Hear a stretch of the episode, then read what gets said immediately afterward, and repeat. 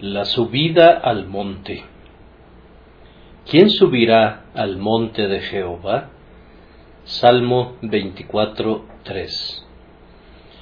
No hay la menor duda de que este salmo hace una referencia directa al Señor Jesucristo. Él es el único que por sus propios méritos ascendió a lo alto y quien en virtud de una perfecta obediencia está en el lugar santo de Dios. Él es el único de la raza mortal que es limpio de manos y puro de corazón.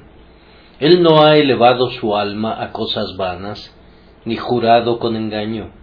Por tanto, ha recibido bendición de Jehová y justicia del Dios de salvación.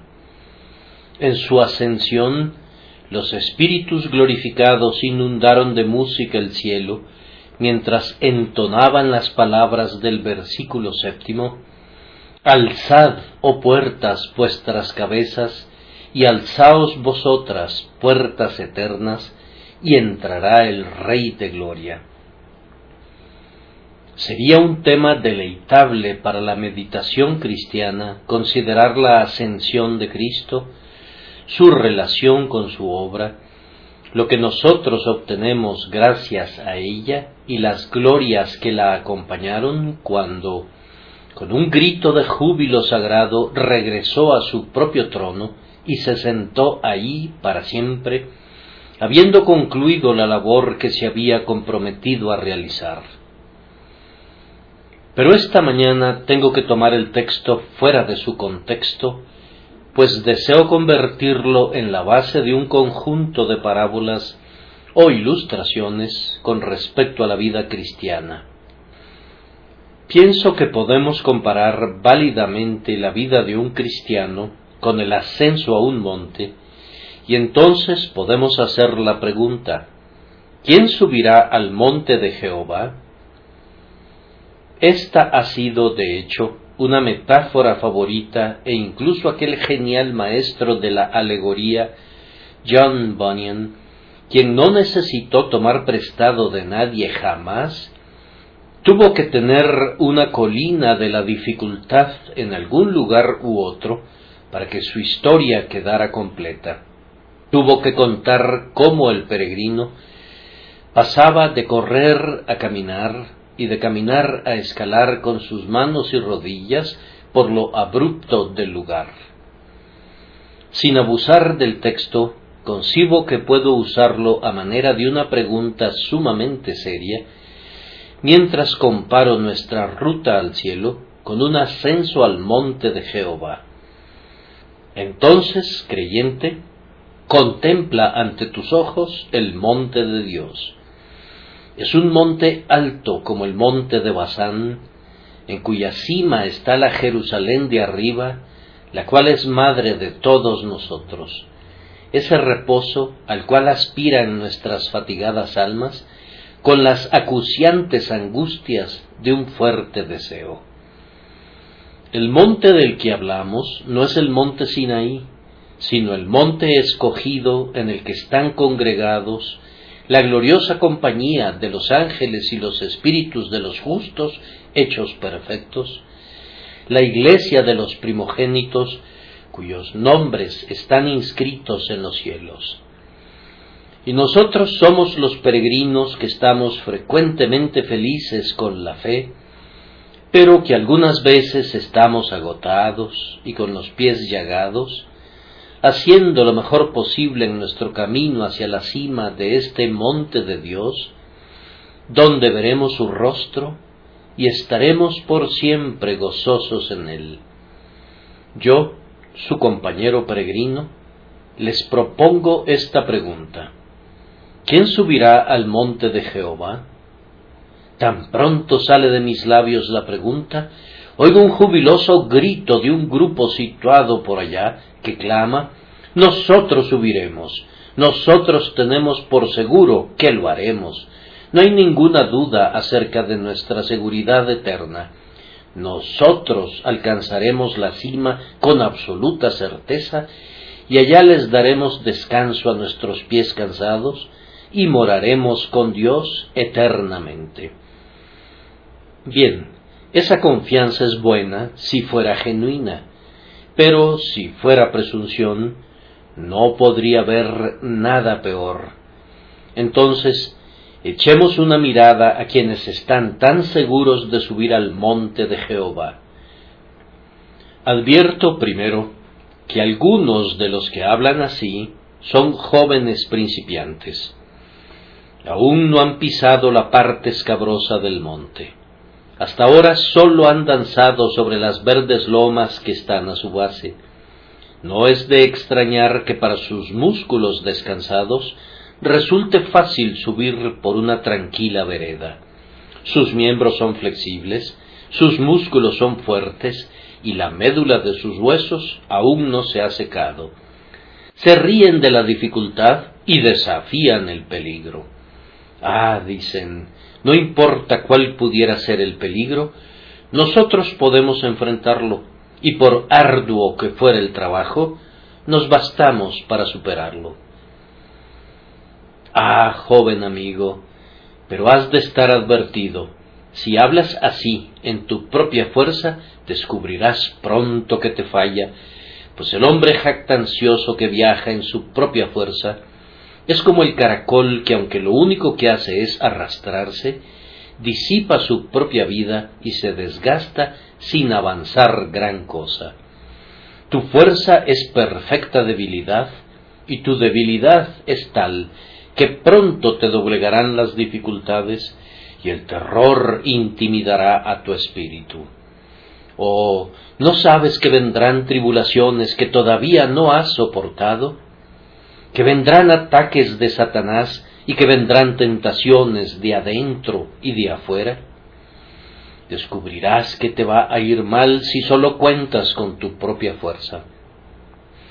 Tú te desplomarás para morir de desesperación antes de haber cubierto la décima parte del camino y nunca verás la cima. Oh joven amigo, hay rocas sumamente filosas y escarpadas que la fuerza mortal no puede nunca escalar, y hay barrancos abruptos que están cubiertos de zarzas y llenos de pedernales que cortarán tus pies, es más, que cortarán tu propio corazón y lo harán sangrar si no tienes algo mejor en qué confiar que en tu propia fuerza. Una gran parte de nuestra valentía inicial en la vida cristiana es la osadía de la carne, y aunque sería algo triste perderla, con todo, es una bendita pérdida. Ser débil es ser fuerte, y ser fuerte es ser débil pudiera parecer una paradoja, pero realmente nunca somos tan fuertes como cuando nuestra fuerza ha huido, y nunca somos tan débiles como cuando estamos llenos de nuestra propia fuerza y contamos con que habrá tranquilidad y seguridad.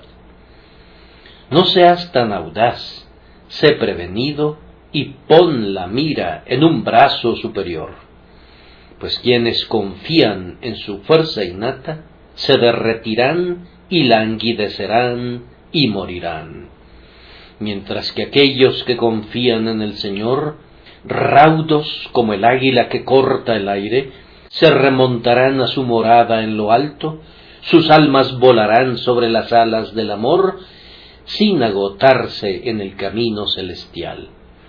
Al mirar a este grupo que tiene tanta confianza en que subirá al monte de Jehová, detecto a otros que hablan por pura ignorancia. Oh, dicen, el cielo no está lejos. Ser cristiano no tiene mayores complicaciones.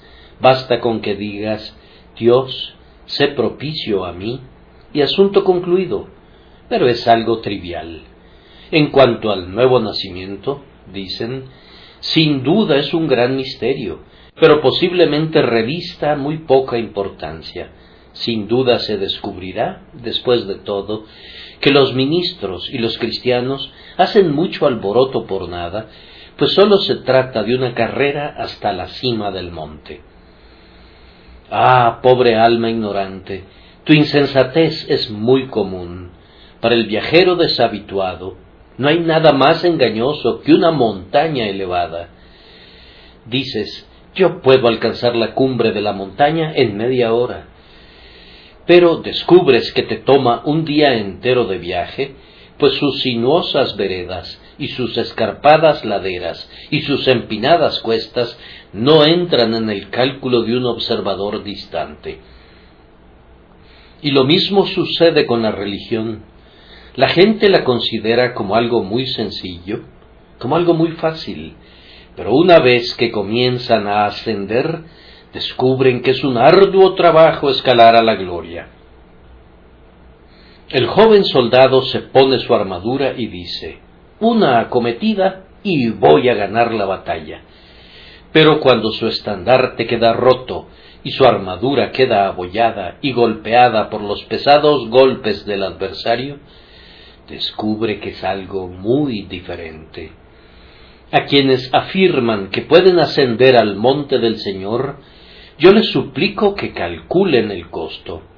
Yo les digo, amigos, que es algo tan difícil que los justos apenas son salvados. ¿Y dónde aparecerán los impíos y los malvados? Es a duras penas y a menudo como por fuego que muchos que son salvados entran en el reposo eterno. No diré meramente que es difícil, sino que diré que es imposible. Es tan fácil que un camello pase por el ojo de una aguja como que alguien entre en el reino del cielo si confía en cualquier medida en su propia fuerza o piensa que la travesía hacia allá es fácil y que no necesita de ninguna ayuda para completarla. Debes convencerte, oh varón ignorante, que el monte de Dios es más alto de lo que sueñas. Lo que tú ves no es la cima, la cresta de las montañas está más allá del alcance de tu mirada. Es mucho más alta que tu entendimiento, es mucho más elevada que tus concepciones rastreras. El ala del águila no la ha alcanzado, ni su ojo la ha contemplado. Es manifiesta sólo para los seres espirituales, y ellos saben que está por encima de las nubes. No seas tan ignorantemente valiente, antes bien aprende el camino de labios de Jesús y luego pídele que te ayude a recorrerlo. Pero dentro de este grupo muy presuntuoso, percibo a otros que dicen, nosotros subiremos al monte del Señor, pues imaginan en sus corazones que han descubierto una senda plana y cubierta de pasto, gracias a la cual evitarán todas las asperezas del camino. Algún nuevo profeta les ha predicado una nueva salvación. Algún impostor moderno les ha declarado otro camino, además de la buena senda antigua, y piensan que ahora, sin fatigar sus miembros y sin ampollarse sus pies, serán capaces de ascender a la cumbre.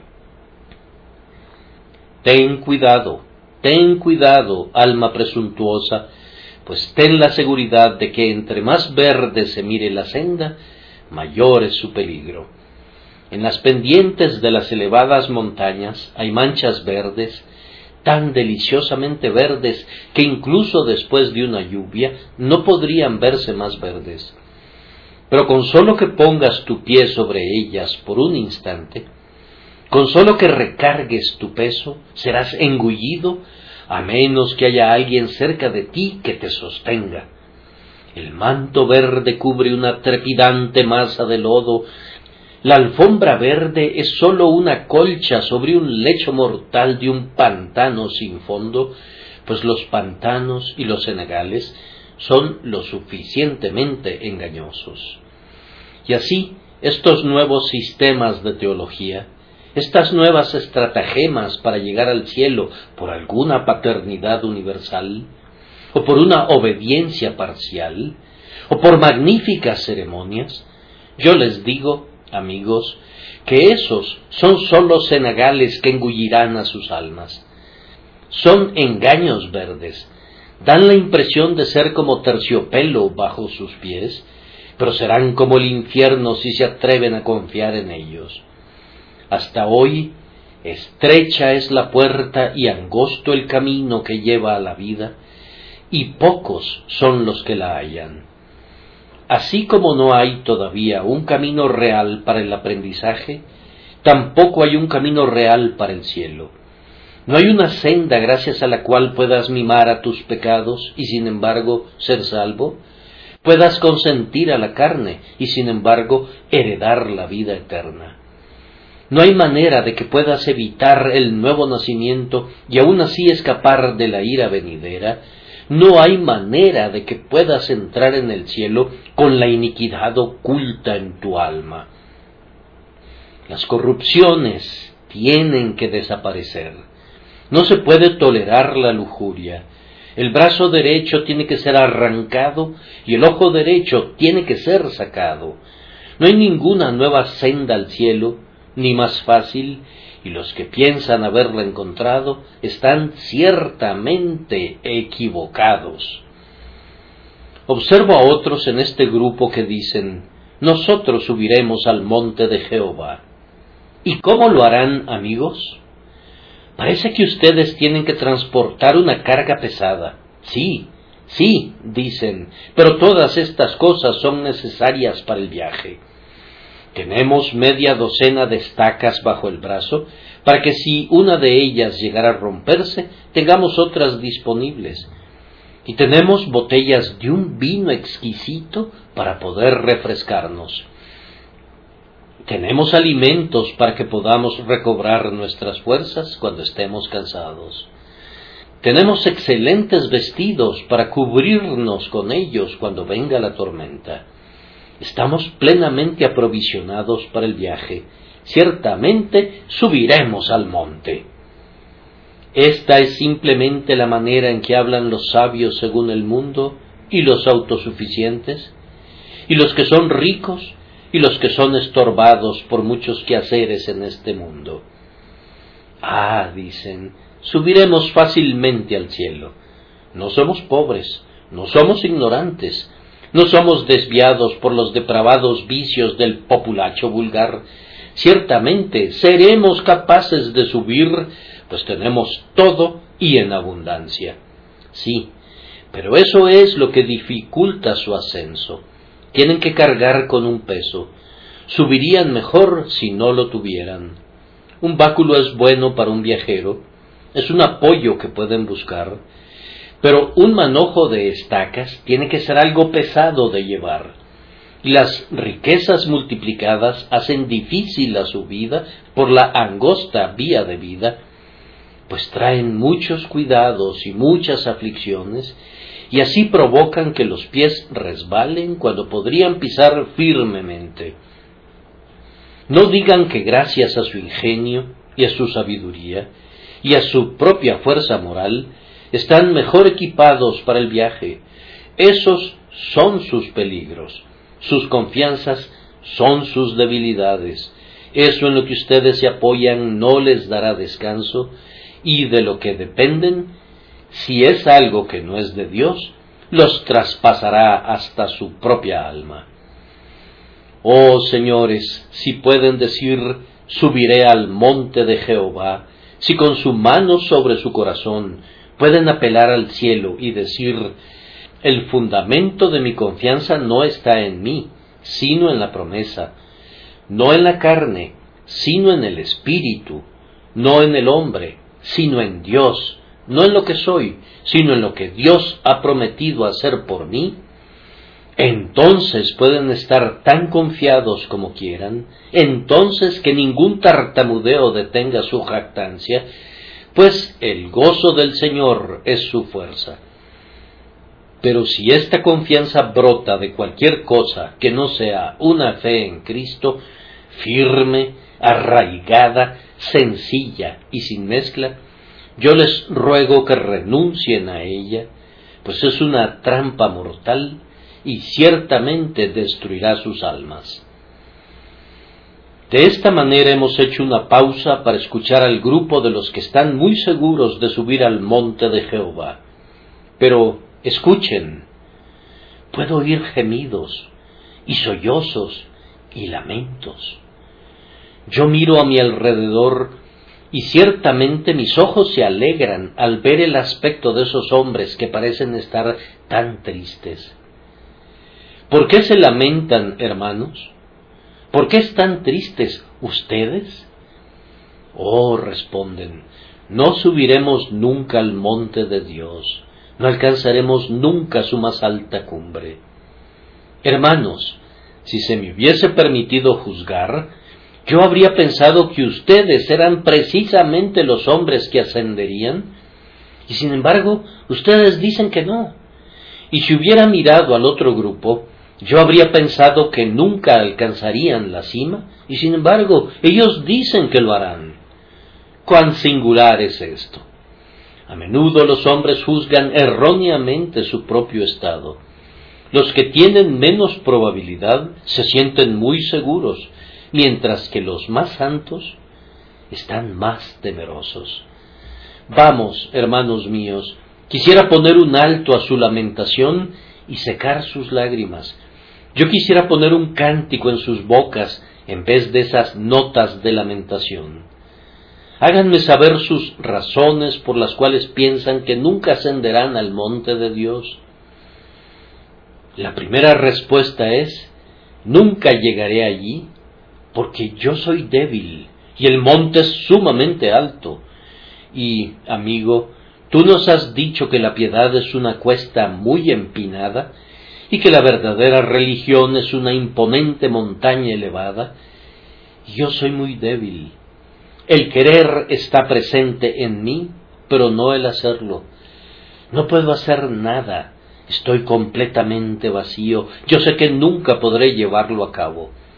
A la santidad perfecta y al perfecto reposo no puedo llegar nunca, pues soy el más débil de toda la familia, y esa cuesta empinada es demasiado encumbrada para ser alcanzada por unos pies titubeantes como los míos. Me duelen mis huesos, se me doblan mis rodillas, un sudor ardiente empapa mis ropas, mi cabeza me da vueltas, y arrastro con angustia mis pies sangrantes de peñasco escarpado en peñasco escarpado. Oh, mi querido hermano, ten buen ánimo. Si esa fuera tu única causa de aflicción, deséchala, pues recuerda que si bien tú eres débil, no es tu fuerza la que ha de llevarte allá, sino la de Dios, si la naturaleza hubiera emprendido subir al monte celestial, en verdad podrías desesperar, pero es la gracia, la gracia que todo lo vence, la que ha de hacerlo. Débil como eres, gracias a su poder, realizarás todas las cosas. Es cierto que el monte es escarpado, pero en cambio Dios es omnipotente, es verdad que la montaña es prominente, pero más prominentes aún son el amor y la gracia de Dios. Él te ha cargado, te ha llevado y te llevará hasta el final. Cuando no puedas caminar, Él te llevará en sus brazos, y cuando el camino sea tan escarpado que ni siquiera te puedas arrastrar en él, Él te llevará como sobre alas de águila hasta trasladarte a su reposo prometido. Además, digo que si te tuvieras que mirar a ti mismo, sería correcto que te lamentaras, pero no debes mirar al yo, confía en el Señor por siempre, pues en el Señor Jehová hay una fuerza eterna. Ah, pero dice una segunda persona, mi dificultad es esta, no solo soy débil, sino que soy muy gravemente atribulado y el camino es muy escabroso para mí. Tú acabas de hablar de hierba hace unos momentos, pero no hay nada de pasto donde yo me encuentro. He mirado aquella promesa, en lugares de delicados pastos me hará descansar, pero no puedo decir que sea válida para mí. En vez de eso, debo decir que me guía a través de torrentes turbulentos y que no me permite descansar en absoluto, sino que sobre pendientes empinadas donde las piedras cortan mis pies, conduce mi cansado y triste caminar. Yo soy el hombre que ha visto aflicción bajo el látigo de su enojo.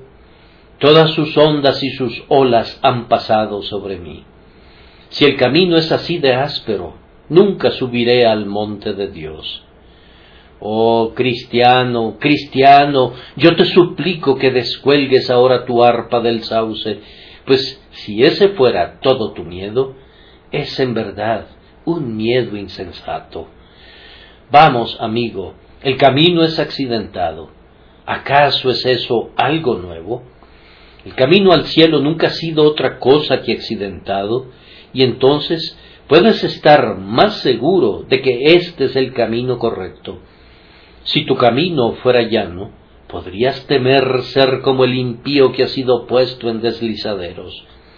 Pero como tu camino es accidentado, hay mejores apoyos para el pie de un montañista. No hay nada que se haya de temer tanto como esa roca lisa como un espejo sobre la cual el pie se resbala y se desliza.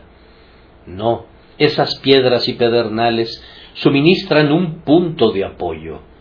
Entonces permanece firme en la fuerza de Dios y ten buen ánimo. Tus aflicciones son pruebas de tu condición de hijo. Los bastardos pueden escapar la vara, pero el verdadero hijo nacido de Dios no debe hacerlo, no querría hacerlo si pudiera. Ustedes saben también que estas aflicciones obran para su bien. Son olas violentas, pero van conduciendo tu barca al puerto.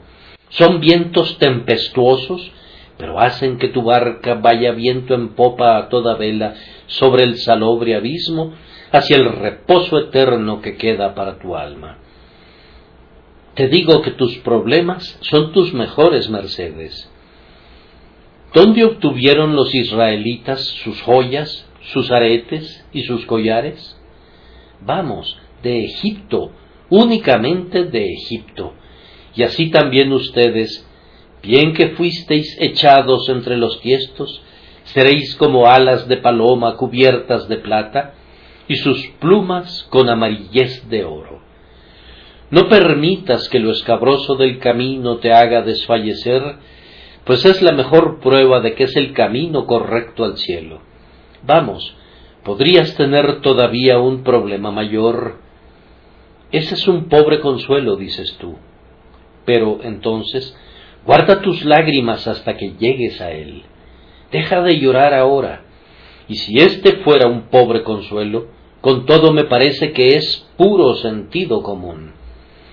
Pronto llegarás a lugares donde tendrás que escalar con tus manos y rodillas, y cuando creas que has sujetado la raíz de algún árbol para impulsarte hacia arriba, habrás agarrado una espina, y cada espina traspasará tu carne, pero aún entonces esas espinas serán lancetas celestiales que permitirán que salga tu mala sangre.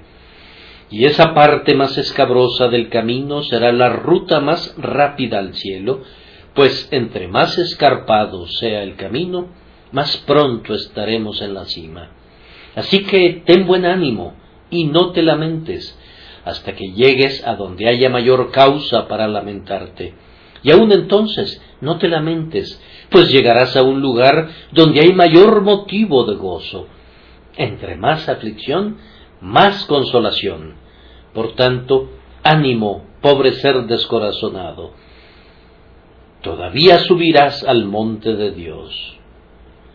Pero yo, dice otro, he sido severamente tentado.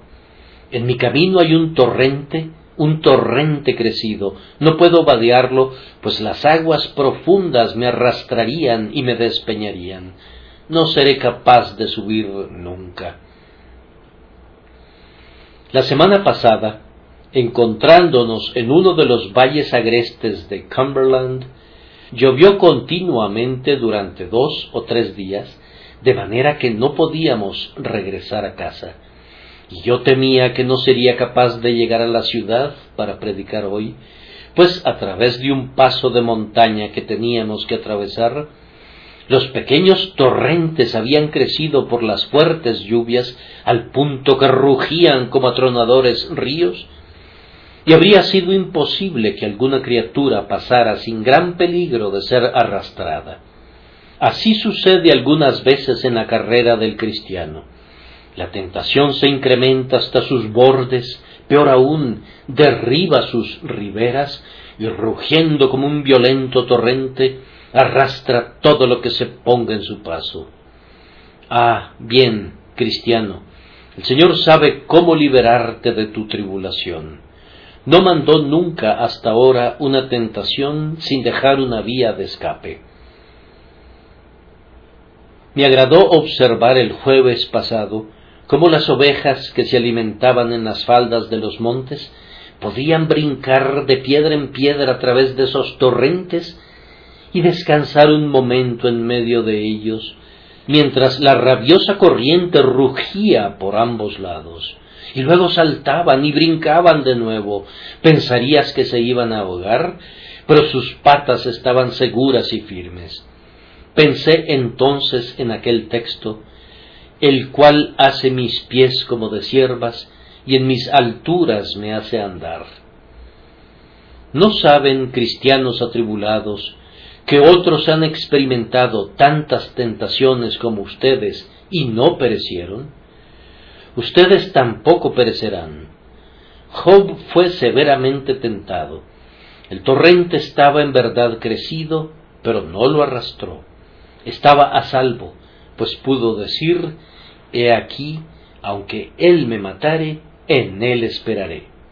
Vamos, ahora, hay estriberones a través del torrente, si tienes la suficiente fe para encontrarlos, saltarás de piedra en piedra, aunque estén muy distantes entre sí, no lo estarán demasiado para ti, y aunque dieran la impresión como que pudieran ceder, con todo no lo harán hasta que hayas pasado a salvo por el peligro de la crecida. Ah, dice otro, pero yo tengo un problema más grave que ese. Me he perdido por completo en el camino. No puedo ver a un paso de distancia. Una densa neblina de duda y temor se cierne sobre mí. Nunca subiré al monte de Jehová. También nosotros hemos pasado a través de brumas húmedas y pertinaces. Las densas brumas en la cima del monte te empapan muy rápidamente, arruinan el panorama y causan alarma al tímido. El descenso por la izquierda parece sin fondo y el ascenso por la derecha parece perdido en una nube. La bruma es la madre de la exageración, todas las cosas se asoman vagamente en una grandeza indefinida. El pequeño torrente magnificado por la niebla crece hasta convertirse en un río y el estanque se convierte en un tremendo lago mientras que las cumbres de los montes están en el séptimo cielo. En la bruma cada piedra se convierte en una roca. Tal es la exageración que una imaginación puede provocar cuando la naturaleza se cubre con su velo. Así también, cuando un pobre cristiano alberga dudas y temores, todo luce mal y negro en contra suya. Oh, dice, ciertamente seré derribado por mano enemiga. Es sólo un surco que imprime la rueda de una carreta, pero él está convencido de que se ahogará en él. Es sólo una piedra que puede poner en una onda y lanzarla contra algún Goliat, pero teme que sea una tremenda roca que no será capaz de trasponer. Está en medio de la bruma y no ve ninguna luz y no conoce el camino. Bien, cristiano, así que tú dices que no alcanzarás nunca la cima debido a esto. Vamos, hombre, ha habido decenas de miles de casos que han estado cubiertos por una niebla tan densa como la tuya, y sin embargo han encontrado su camino. Muchos cristianos han tenido dudas y miedos tan negros como tú, y con todo han salido bien al final.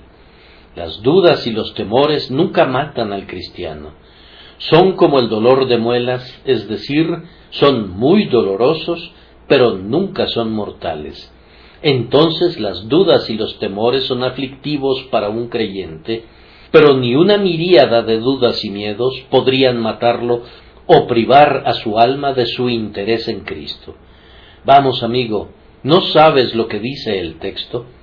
El que anda en tinieblas y carece de luz, ¿qué debe hacer? ¿Debe desesperar? No, que confíe en el nombre de Jehová. Ahora es el momento para la fe. Cuando no tengas ninguna otra cosa en que confiar, pon tu mano en la mano del Dios eterno, y Él te guiará sabiamente y te sostendrá poderosamente y te llevará en tu camino al reposo prometido. Que no te preocupen estas dudas, ni te turben, ni te depriman.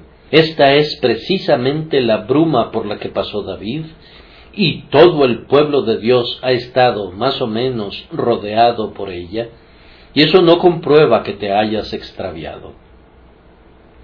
Pero, dice otro, mi aflicción es peor. He estado yendo cuesta abajo.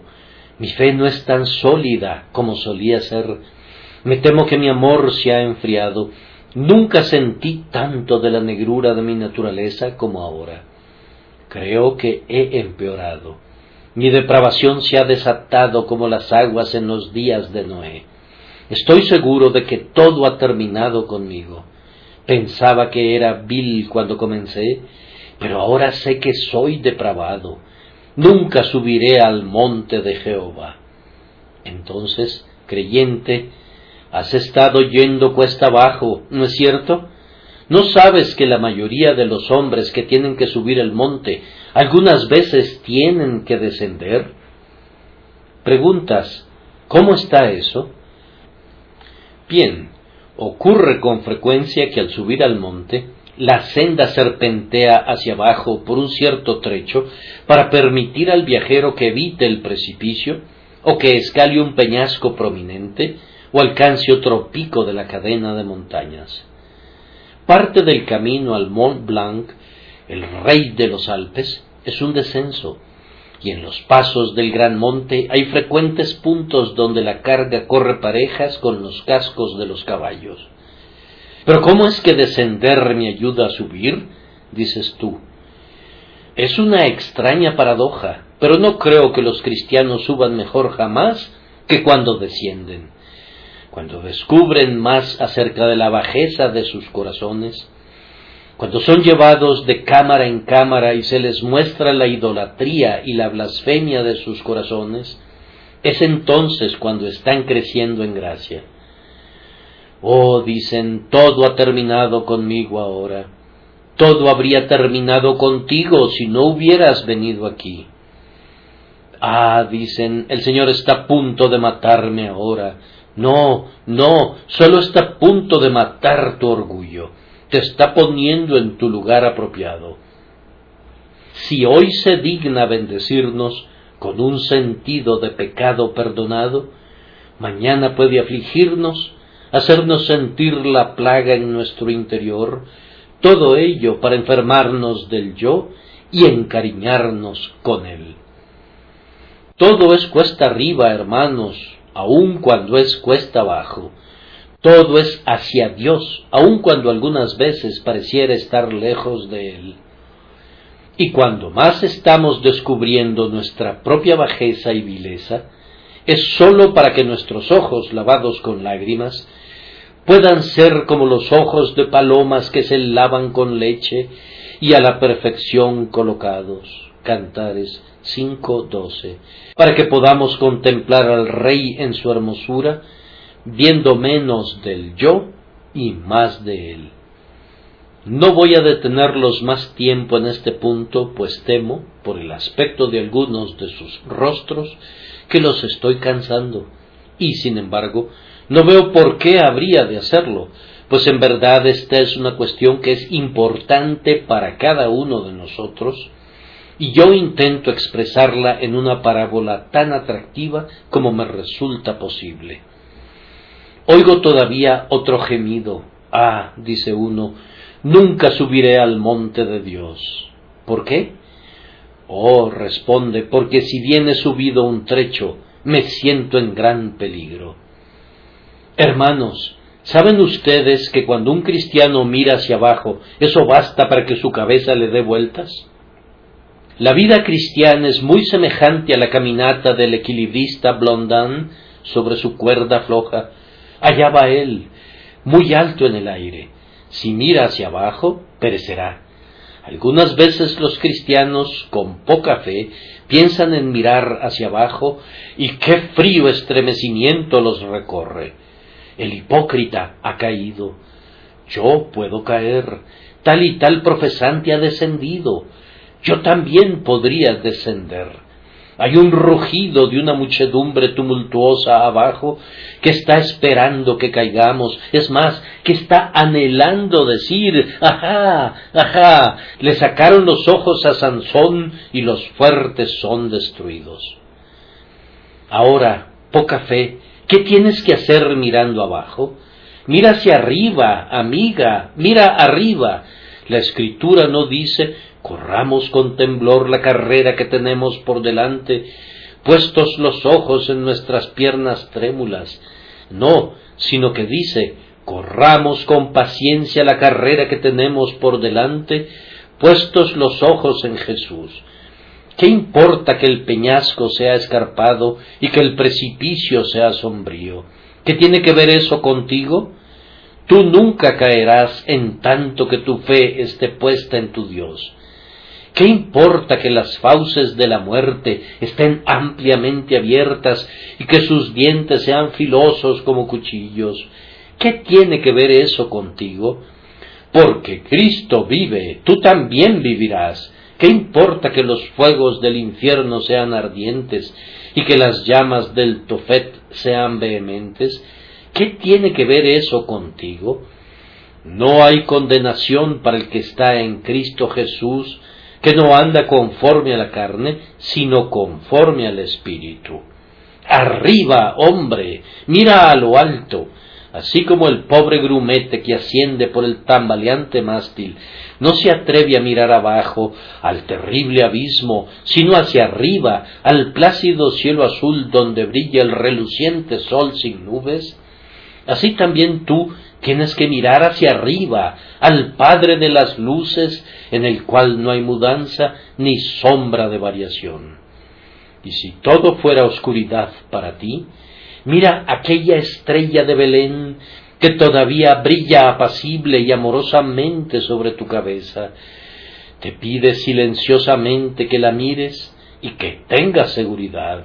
Mira hacia arriba, pobre poca fe, y tú también, muy temeroso, y subirán al monte de Jehová. Voy a solicitar encarecidamente su atención por un instante o dos, mientras ahora, en tercer lugar, habiendo escuchado a quienes dijeron que podían subir y a quienes dijeron que no podían subir, les presento el cuadro del hombre que es capaz de subir al monte del Señor. Me parece verle. No tiene nada en sí mismo, pero lo tiene todo en su Dios. Veámosle desde la planta de su pie hasta la coronilla de su cabeza. Noten, primero, que se ha puesto zapatos de hierro y de bronce. Sus pies están calzados con el apresto del Evangelio de la paz. Tú vas a necesitar esos zapatos, oh peregrino celestial. Cuando el Señor dijo que iba a darte esos zapatos de hierro, pensaste que iban a ser demasiado pesados para ti, pero vas a descubrir que tienes que pisar sobre piedras que son duras como el hierro. Cuando Él dijo que te daría zapatos que eran confeccionados con bronce, tú pensaste que serían demasiado fuertes. Descubrirás que es un largo camino y un ascenso escarpado y arduo, y todo lo que no sea bronce se desgastará. Joven cristiano, ¿ya te calzaron tus pies? No puedes subir a menos que te los hayan calzado, a menos que tengas paz con Dios por medio de Jesucristo nuestro Señor, que es el apresto del Evangelio de la paz, no puedes subir nunca al monte de Jehová. Pero observen que el peregrino está ceñido alrededor de sus lomos para evitar que sus ropas lo lleven a tropezarse. Él está ceñido con el cinto de la verdad y de la sinceridad. Tú también, querido oyente, Tienes que ser sincero en tu profesión.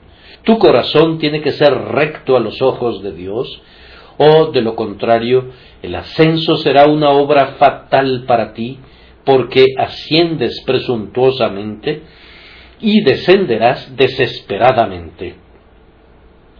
Observo que el peregrino tiene en su mano un fuerte báculo, está cortado del árbol de la vida, es llamado el báculo de la promesa, y él sabe cómo hundir profundamente su bastón puntiagudo en el suelo para propulsarse de ese modo, o para detenerse si es que va descendiendo un promontorio, no sea que resbalando su pie se caiga.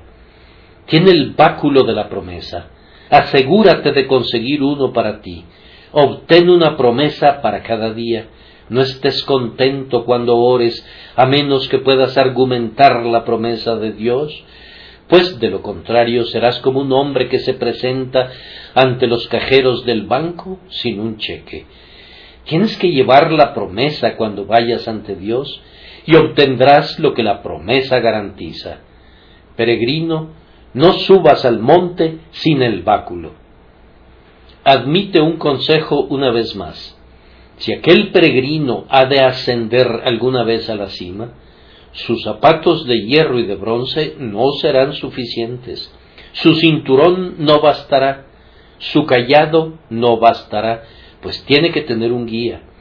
El que viaja sin un guía se perderá en el camino en este ascenso al monte de Dios. Eso me recuerda la vieja historia del hombre que cuando estaba a punto de ser juzgado le dijo a su abogado seré colgado si no litigo a mi favor. Serías colgado si lo hicieras, le respondió el abogado. Así hay hombres que dicen que lo intentarán por ellos mismos, que ellos serán su propio guía y que ellos solos encontrarán su propio camino. Sí, pero se perderán si lo intentan.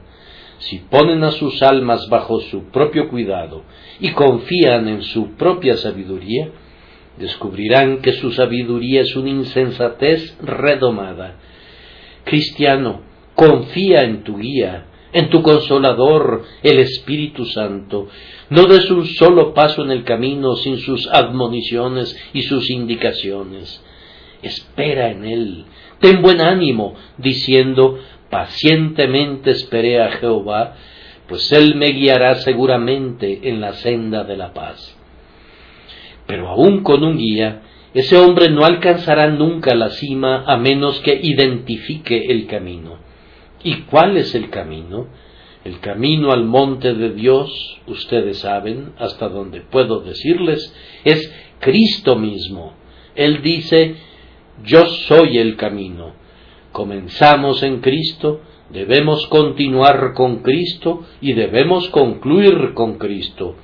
Como pecadores culpables venimos a Cristo para recibir el perdón. Como pecadores necesitados debemos venir a Él para recibir de su plenitud día a día.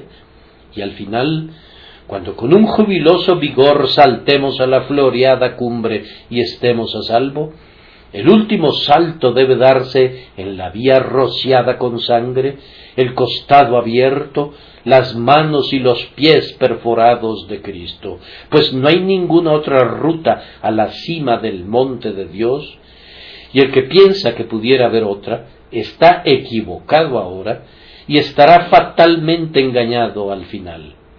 Sé sabio, entonces, peregrino, y con tus zapatos en tus pies, con tu báculo en tu mano, con tu cinturón ciñendo tus lomos, con tu guía a tu lado y el amoroso Señor delante de ti, sube con paciencia al monte de Dios.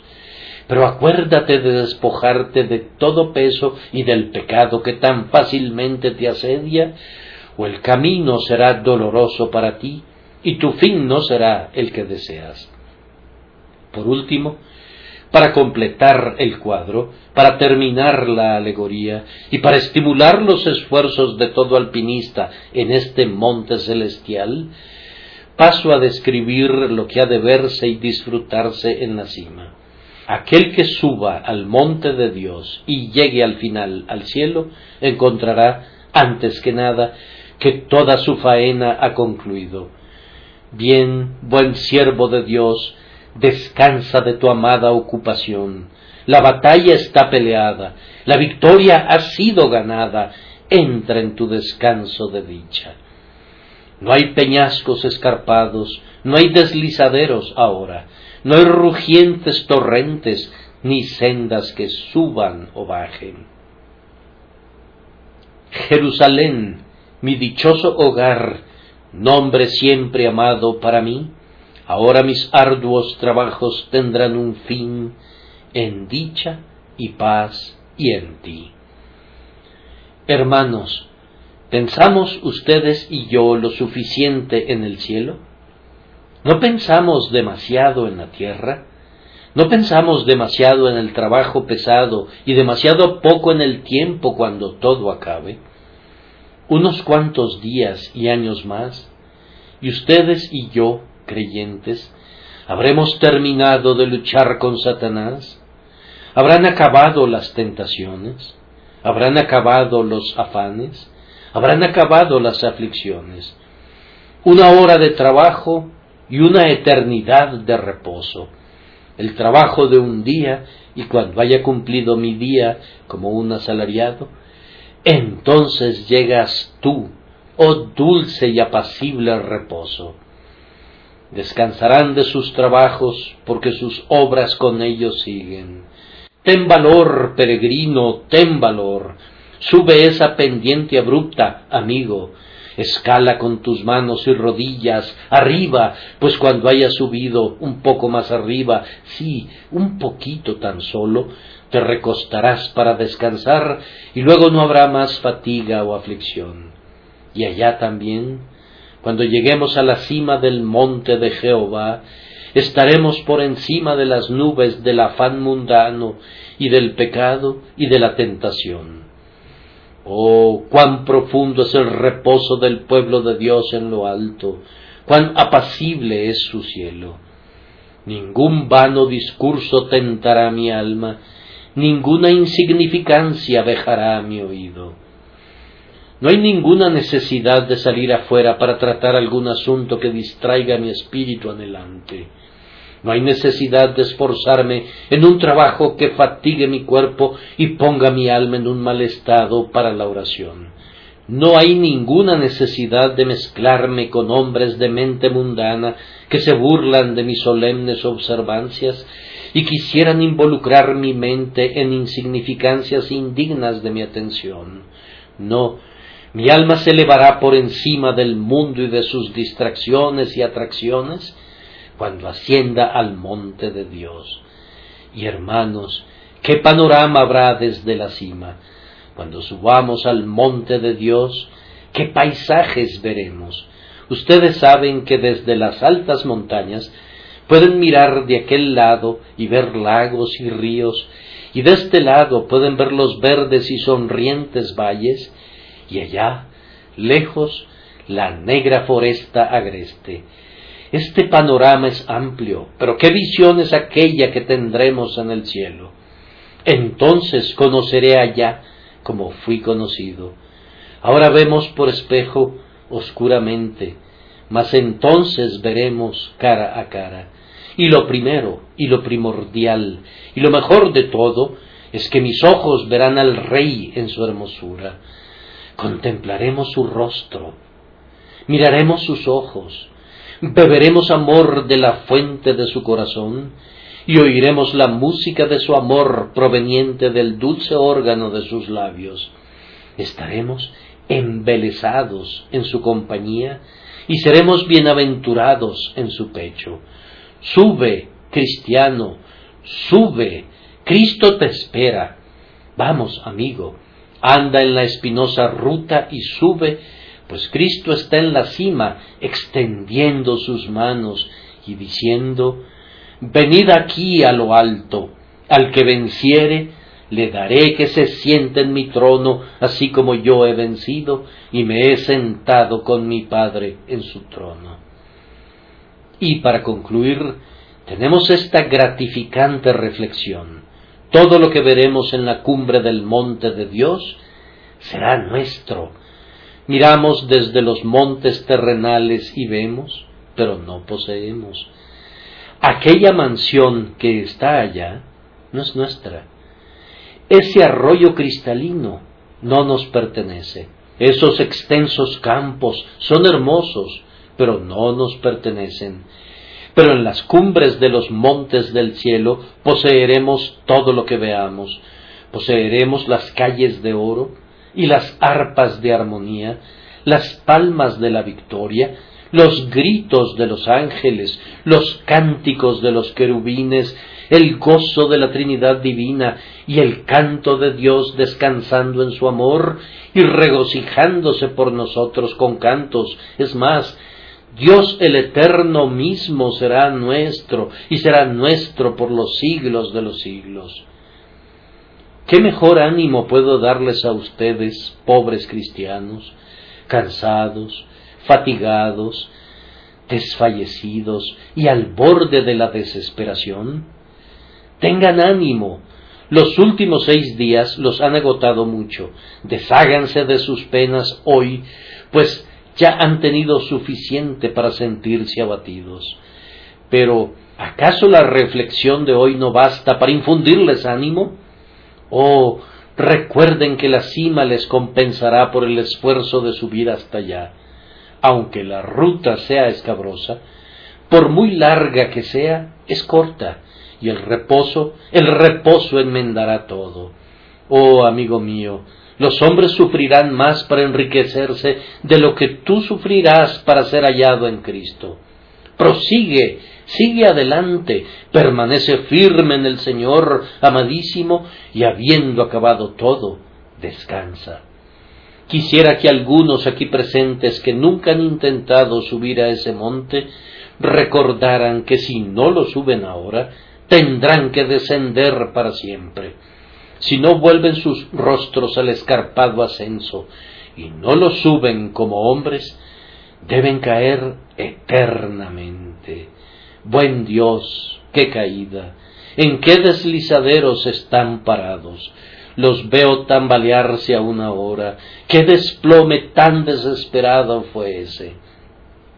Caen, caen, y siguen cayendo a través de la oscuridad, a través de las tinieblas más negras, negras como la muerte y el infierno. Siguen cayendo, siguen cayendo, pues es un abismo sin fondo. No alcanzarán reposo nunca, bajan y van descendiendo debajo de hondas profundidades hasta otras profundidades más hondas. Van del infierno hasta los abismos más profundos del infierno, de la eternidad del dolor, siguen bajando, siguen bajando, siguen bajando hasta alcanzar un dolor triplicado, multiplicado por siete. Que Dios nos conceda que nosotros, teniendo fe en Cristo, podamos pisar la senda marcada con sangre y entrar en el reposo que queda para el pueblo de Dios.